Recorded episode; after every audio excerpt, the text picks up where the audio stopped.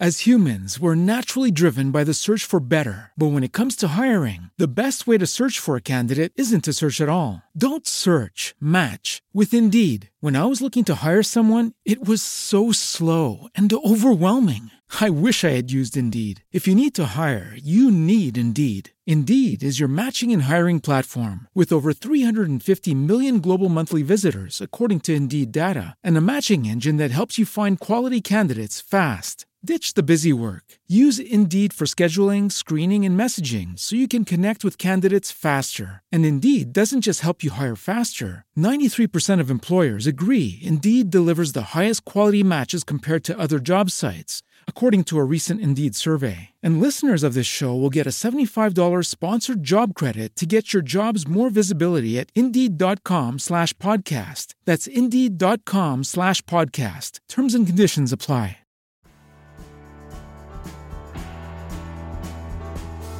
Fala máquina, eu sou Rayan da equipe do podcast do PS Zerado e esse é o podcast Ando no Plantão, o podcast que te ensina a salvar vidas. Já vamos entrar com esse tom aqui de conversa, né? Vocês sabem que muitas vezes eu, eu entro para falar com vocês aqui num tom quase de, de depoimento, né? Então, assim, muito do que eu vou falar é um reflexo das coisas que eu enxergo, da maneira que eu enxergo as coisas, da leitura que eu faço e muito é pelo fato de eu ter experienciado, né? De ter vivido né, coisas. E ah, o que eu quero falar com vocês é aquela falsa, talvez uma falsa sensação ou talvez uma, uma impressão errada em relação à posição do médico dentro do hospital. E isso começa né, lá no internato. Até antes, sabe? Por que, que a gente começa a entrar no hospital quando a gente é novo, né? A gente está nos primeiros períodos aí, ó. Cara, diga pra mim, diga pra mim se você não tem uma, uma uma sensação de que você está bem deslocado ali. Diga para mim, seja sincero assim. Fala, putz, cara, a gente chega às vezes no hospital nos primeiros períodos e a gente fica deslocado, né, cara? Parece que a gente não tá. Pra gente que a gente não, pertence àquele ambiente ali, né, cara? Parece que a gente não, não tá articulado ainda aquela situação. E toda vez que a gente vai se posicionar, a gente se sente né, pequeno né? A gente tem dificuldade de colocar uma opinião às vezes, né? Tudo, tudo que a gente vai fazer, a gente pisa em ovos dentro do hospital. E as pessoas tendem a olhar pra gente assim, né? né? Quem aqui nunca teve uma experiência negativa é, com, a, com o funcionário do hospital, né? Com a atendente? Quem nunca teve uma experiência negativa, às vezes, com, uma, com, uma, com outro médico que está passando, né, o cirurgião que passou, você estava fazendo sua anamnese lá, ele entrou no meio da, da, da sua anamnese, interrompeu, porque ele queria perguntar um, se o paciente estava de jejum, tá ligado? É, não é verdade que isso é uma coisa que acontece, cara? Assim, a gente tem uma. Um, um, um, um sentimento de, de não estar tá pertencendo àquela coisa, né? E a gente acaba que não consegue resolver a parada. Né? A gente não sabe como resolver. A verdade é essa, a gente não sabe como resolver.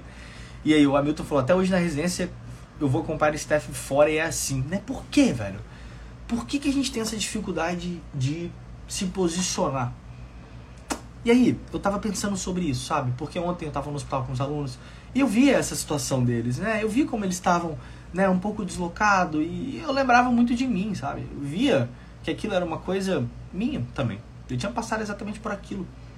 E eu fiquei pensando, por que que isso acontece? Fiquei meditando sobre isso, né? É, por que, que isso acontece? Será que tem alguma maneira da gente, da gente resolver ou pelo menos entender o que está acontecendo? E aí é exatamente isso que eu parei para escrever, exatamente isso que eu quero falar com vocês.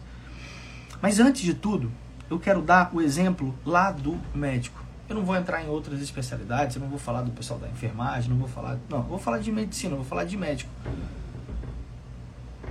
Passa-se um tempo desse internato, passa-se um tempo que você formou e aí você está do outro lado.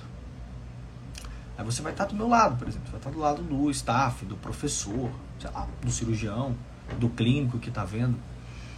E aí que está o problema. Sabe por quê?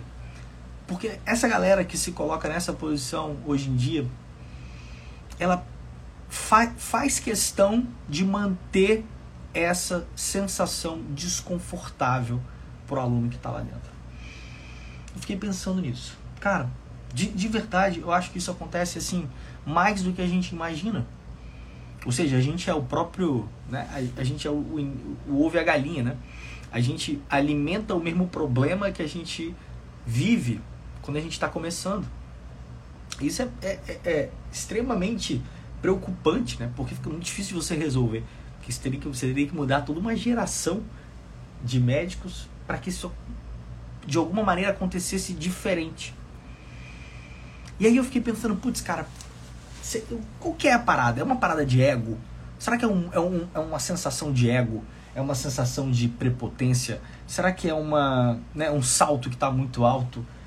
E eu parei para pensar e fiz uma analogia do seguinte, cara. A analogia que eu fiz é o seguinte. Cara, a gente tem que assumir que é o seguinte. A gente tem que assumir é o seguinte. Que a gente não pode. A gente não pode vestir uma braçadeira de capitão. Se liga nessa. A gente não pode vestir a braçadeira de capitão né, vestir ali a postura de líder, a postura de alguém que, que tem, como o Lucas falou, o total domínio da responsabilidade, simplesmente pelo fato da gente ser médico. Vou falar desta maneira. A gente não vai assumir o médico dentro do hospital porque ele não é dono, ele não é líder, a não ser que ele realmente se coloque para ser. Mas só o fato de você ser médico não te torna líder de porra nenhuma, né? Ah, por exemplo, aí essa é a frase que eu quero que a gente trabalhe agora. Por exemplo, vamos pensar numa parada cardiorrespiratória. É muito comum você ouvir durante a faculdade, durante uma aula, essa frase: Você é o líder de uma PCR. Você vai liderar uma PCR. Olha, cara, isso não é obrigatoriamente um fato e não obrigatoriamente também uma necessidade. Né? Eu já estive em PCR né, com um com dois, com cinco médicos. Não obrigatoriamente eu era o líder nessa situação, né? É, poderia ser um colega. E inclusive, inclusive durante a residência, a gente tinha um enfermeiro é, excelente, que era o Marcos, que ele basicamente liderava as, as PCRs. Ele estava com um monte de recém-formado, um monte de, de pequeno poderosos ali, né? Um monte de chefinhos. Só que quem liderava a porra toda era o cara, velho. Porque ele que assumia a responsabilidade, ele que entendia o processo que estava acontecendo, ele que sabia realmente liderar aquela equipe. E aí você entende, putz, cara, como é que aquele cara realmente conseguia liderar? Como que ele, qual que era a, a o que, que ele realmente se apoiava? Né? E aí você cai, né? Você pode cair até nos próprios clichês, né, cara? Mas liderança, ela passa por um processo de confiança. E aí a gente começa a perceber que quando a gente também está lá no começo, cara, quando a gente está entrando no hospital, que confiança que a gente tem? Ninguém. Por que, que alguém confiaria na gente? Simplesmente pelo fato da gente estar lá, da gente ser médico, da gente ser interno, da gente ser acadêmico? Não. Isso, isso não é construído. Isso não é um conto, isso não é, uma, não é um passe de mágica. Então, essa é pra gente fazer uma reflexão mesmo interna, assim. É uma reflexão que a gente faça é, pelo espelho de verdade.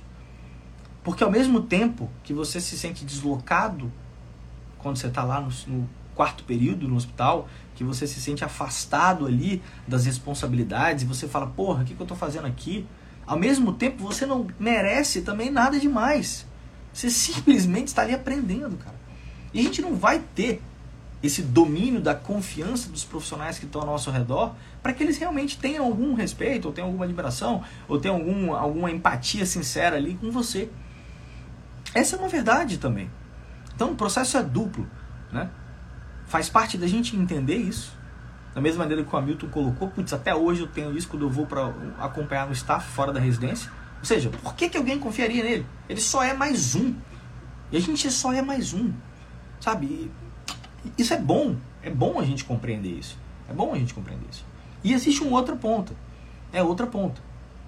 Que é o cara que depois disso tudo, depois desse movimento todo, você chega lá na frente, quando você está na sua posição de staff, quando você está na sua posição de professor, quando você está na sua posição ali de, de cirurgião, sei lá, não importa, da Honda, a clínica é sua, você passa a se sentir o foda da situação, o poderoso da situação, o capitão da porra toda. Só que não necessariamente você é. Sabe? Então, a verdade é que assim, a, a confiança, ela não vai se dar por um nome, ela não vai se dar por um diploma, ela não vai se dar pela faculdade, ela não vai se dar pelo seu jeito de ser ali especificamente. Não, cara, confiança, ela se estabelece de uma relação, ela se estabelece com um tempo de comunicação, de empatia e principalmente de ação. Né? Quando você age no internato, e é muito, e é, você consegue perceber isso. Direto a gente recebe perguntas assim, putz, cara, eu não consigo me destacar no, interna no internato, eu não consigo né, me, me, reconhecer ali, não consigo chamar a atenção das pessoas. O que você está fazendo lá no internato? Você está vivendo? Você está simplesmente passando ali? Ou você está fazendo alguma coisa que realmente seja produtiva? Você está agindo? Uma vez que você age, uma vez que você se coloca para ajudar, uma vez que você coloca para você fazer alguma coisa, você vai pegar as coisas da enfermeira, você não, simplesmente não pede para ela as coisas. Você não está ali no, no, plantão dela, você não está ali é, avaliando um paciente para você passar uma prescrição para ela. Não, você está ali coletando uma anamnese, está fazendo um exame físico, você está simplesmente checando um prontuário.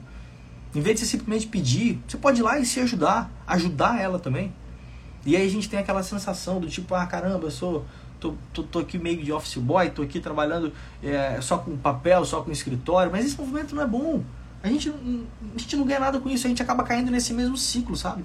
É nesse mesmo ciclo, achando que a posição, a posição que dá o status, né? é a posição que te dá a confiança, é a posição que te dá o respeito, te dá a admiração. Não é, porra. Não é, senão todo mundo seria extremamente ali, admirado no hospital, porque é médico, porque é isso, aquilo. E não é. E não é.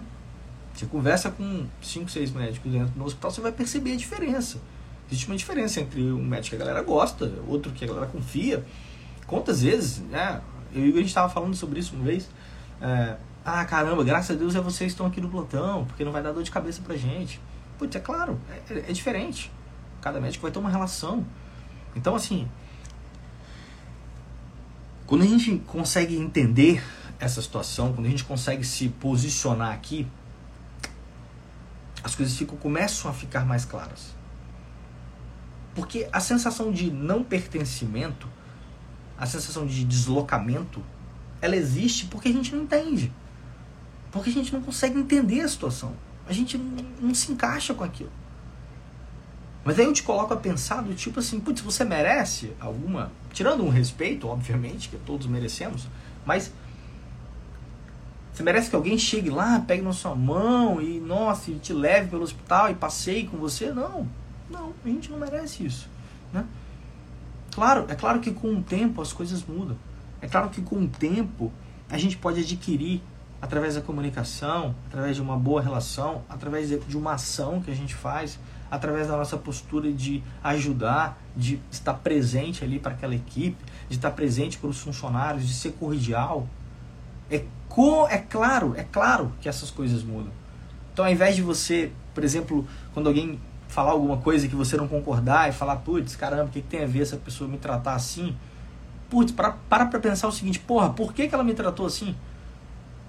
Putz, eu sou um estudante, tô aqui na faculdade e tô sendo tratado desse jeito, por quê? Pô, provavelmente é porque eu sou um babaca, provavelmente é porque eu sou um merda. Ah, não, aquela pessoa realmente, ela não é legal, ela não é boa, ok, existem as exceções, mas via de regra, via de regra, por que a gente trata mal? Será que você não tava fazendo uma merda ali? Você não tava viajando na consciência, achando que você merece focos, luzes e aplausos só por estar ali, só por ser um estudante de medicina.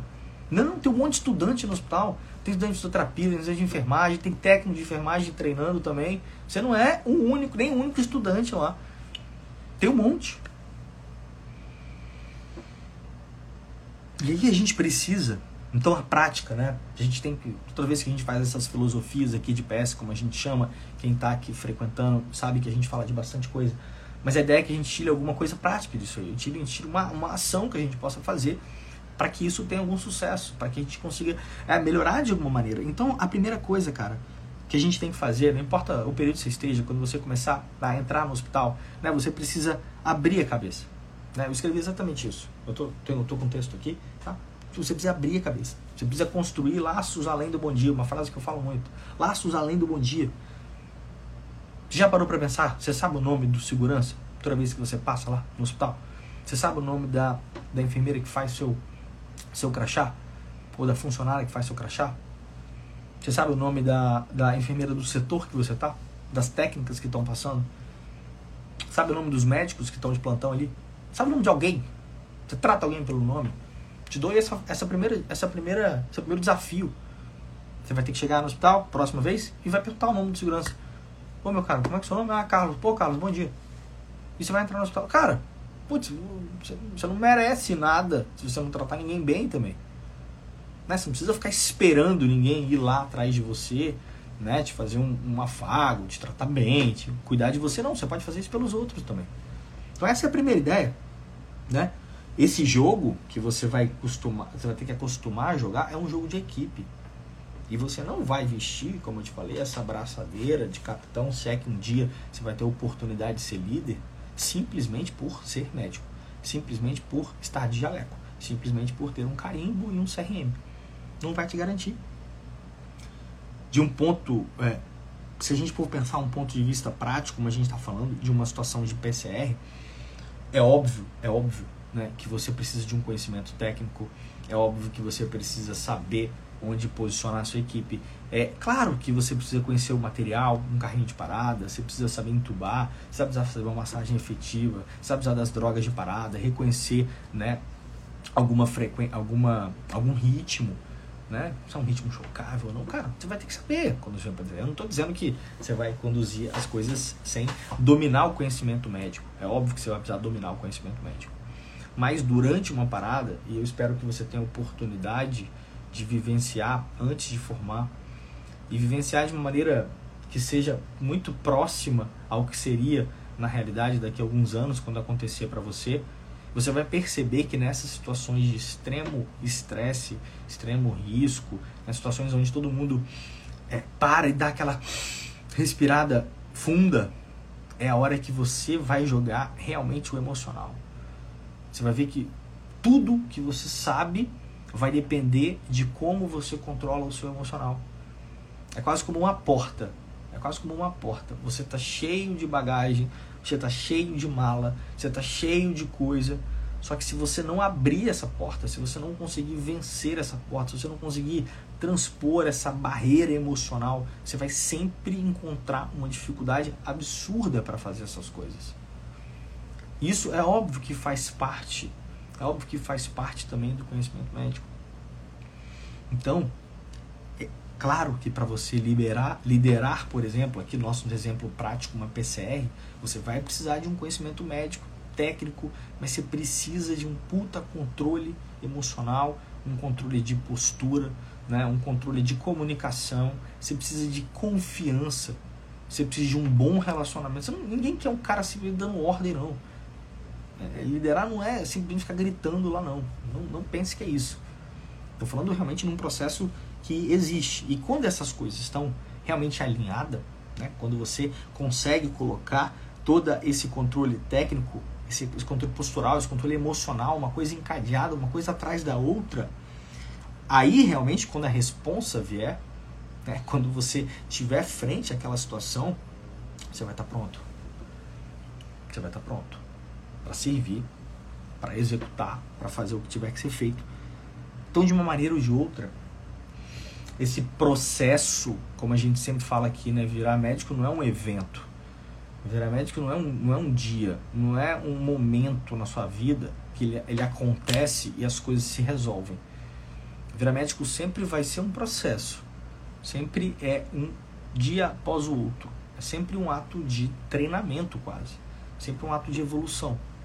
Então, se você começa a entender esses movimentos, e a gente pegou aqui uma coisa que é extremamente comum, que é essa sensação de não pertencimento quando a gente começa a frequentar os hospitais, e eu estou trazendo isso para uma coisa real. Galera, isso é um problema real. Isso é coisa acontece com todo mundo. Todo mundo entra para o hospital pela primeira vez e fica lá boiando aos ventos.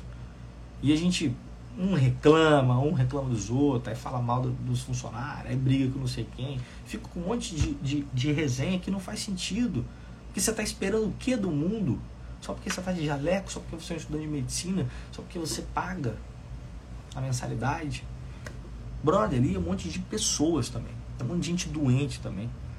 Tem um monte de gente precisando de ajuda. Tem gente precisando de, de ir lá, entrar em cada quarto para ouvir se está faltando soro. Né? Tem um monte de paciente que vai falar para você que está faltando soro, que acabou o soro, que está sangrando o equipo.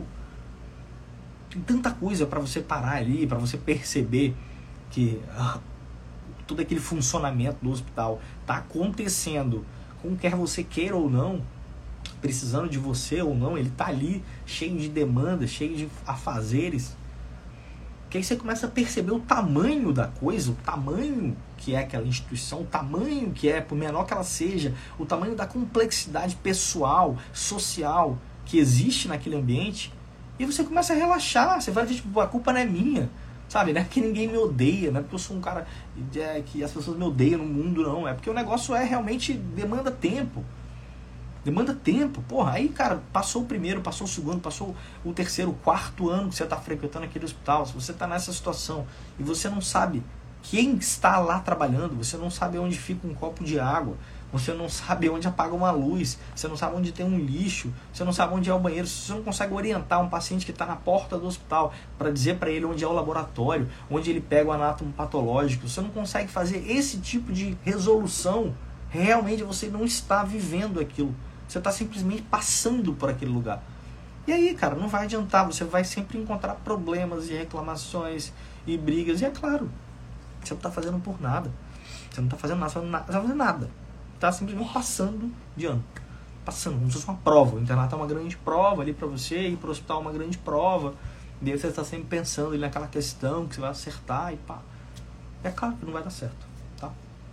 Então, assim, é, sei que é um, um, um, papo um pouco mais, mais pesado, assim, mas eu tenho certeza que se algum de vocês aí conseguiu entender isso que eu estou falando para vocês, e conseguir botar em prática, como eu falei, cara, uma coisa, nome, te dei um, um exercício, né? Uma ideia que você possa fazer.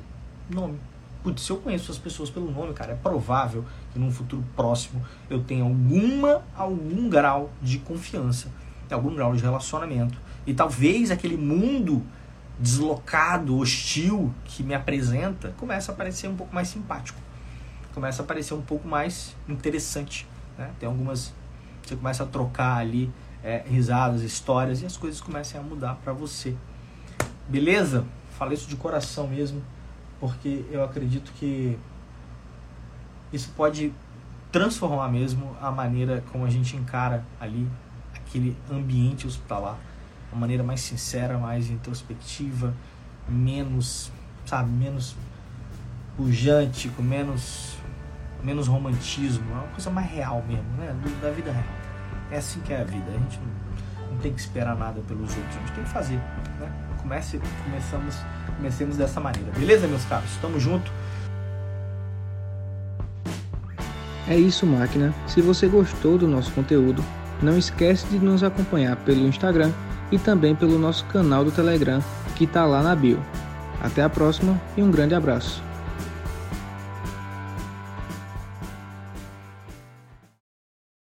Guys, it is Ryan. I'm not sure if you know this about me, but I'm a bit of a fun fanatic when I can. I like to work, but I like fun too. It's a thing. And now the truth is out there. I can tell you about my favorite place to have fun Chumba Casino. They have hundreds of social casino style games to choose from, with new games released each week. You can play for free anytime, anywhere and each day brings a new chance to collect daily bonuses. So join me in the fun. Sign up now at ChumbaCasino.com. No purchase necessary. VGW. Void were prohibited by law. See terms and conditions. 18 plus.